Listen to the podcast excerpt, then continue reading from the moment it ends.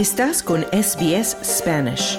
Encuentra más historias fascinantes en sbs.com.au barra Spanish. Estados Unidos ha vetado los llamamientos a un alto el fuego inmediato en la guerra entre Israel y Hamas en las Naciones Unidas. Y varios aliados de Estados Unidos han condenado esta decisión. Esto se produce mientras la Organización Mundial de la Salud ha completado una segunda misión de evacuación del Hospital Nasser de Gaza.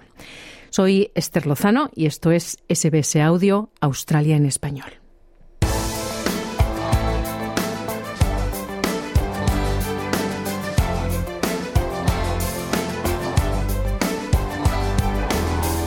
Estados Unidos ha vetado una resolución de la ONU respaldada por los países árabes que exigía un cese al alto, un cese al fuego, un cese humanitario inmediato en la guerra entre Israel y Hamas. La resolución reclamaba este alto el fuego inmediato y la liberación sin condiciones de todos los rehenes secuestrados por Hamas. China, Rusia, Arabia Saudita o Francia criticaron el veto de Estados Unidos, que según Hamas da luz verde a la ocupación para cometer más masacres. La votación en el Consejo de Seguridad de la ONU de 15 miembros fue de 13 a 1, con la abstención del Reino Unido. Este es el tercer veto de Estados Unidos a una resolución del Consejo de Seguridad que pide un alto el fuego. La embajadora de Estados Unidos, Linda Thomas Greenfield, dice que el gobierno de Biden vetó la resolución porque ésta puede interferir con los esfuerzos en curso de Estados Unidos para llegar a un acuerdo que también conduzca a la liberación de los rehenes tomados durante el ataque de Hamas el 7 de octubre en el sur de Israel. La escuchamos. We're not giving up. We're eager to continue working with the council on this proposal. No nos vamos a rendir. Estamos ansiosos por seguir trabajando con el Consejo en esta propuesta, que contemplaría un alto el fuego temporal tan pronto como sea posible, basado en la fórmula de la liberación de todos los rehenes y que pondría la ayuda en manos de los palestinos que la necesitan tan desesperadamente, decía la embajadora de Estados Unidos ante la ONU. El observador permanente de Palestina ante las Naciones Unidas, Riyad Mansour, describió el veto como imprudente. The veto of this draft resolution is not only regrettable after weeks el veto de este proyecto de resolución no solo es lamentable, sino que después de semanas de consultas con cada uno de los miembros del Consejo y después de una paciencia infinita por parte del Estado de Palestina, los Estados árabes y casi toda la comunidad internacional que durante meses han exigido un alto el fuego, es absolutamente imprudente y peligroso volver a proteger a Israel, decía el observador permanente de Palestina en las Naciones Unidas.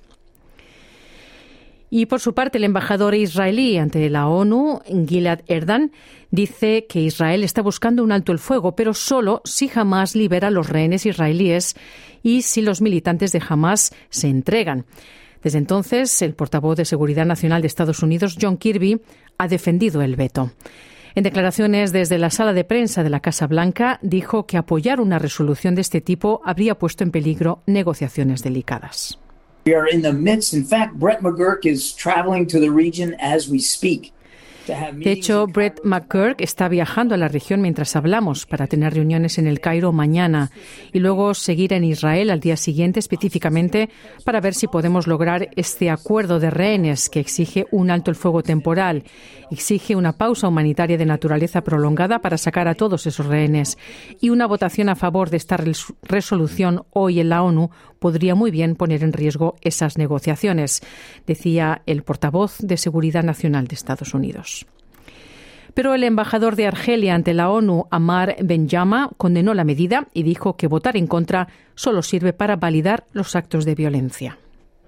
A vote in favor of this draft resolution is a support to the Palestinians' right un voto a favor de este proyecto de resolución es un apoyo al derecho palestino a la vida. Por el contrario, votar en contra, votar en contra implica un respaldo a la violencia brutal y al castigo colectivo que se les inflige, decía el embajador de Argelia ante la ONU. Y mientras tanto, la Organización Mundial de la Salud, la OMS, completó una segunda misión de evacuación del Hospital Nasser de Gaza, pero expresó su preocupación por los casi 150 pacientes y médicos que permanecen allí en el lugar en medio de los continuos combates. La agencia de la ONU dijo que el Hospital Nasser en Khan Yunis, el segundo más grande de Gaza, dejó de funcionar la semana pasada después de un asedio israelí de una semana, seguido de una redada. El personal de la OMS y otros grupos de ayuda han evacuado hasta ahora a 32 pacientes críticos, incluidos niños heridos y con parálisis.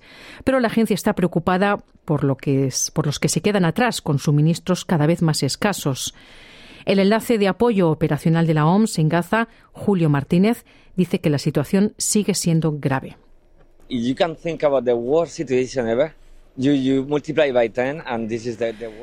Si puedes pensar en la peor situación de la historia y lo puedes multiplicar por 10, así es.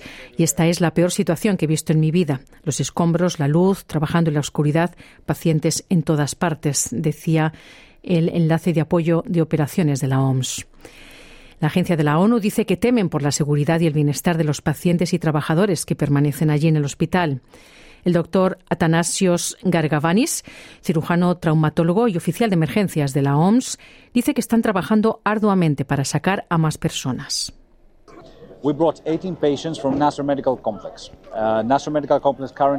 Trajimos a 18 pacientes del, del, complejo médico Nasser.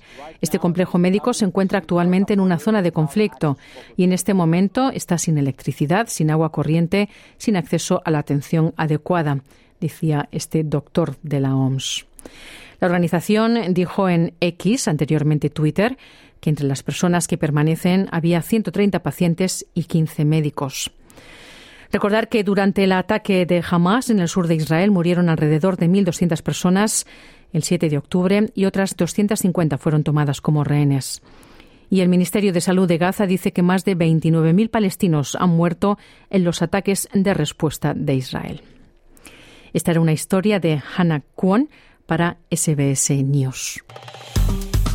Dale un like, comparte, comenta. Sigue a SBS Spanish en Facebook.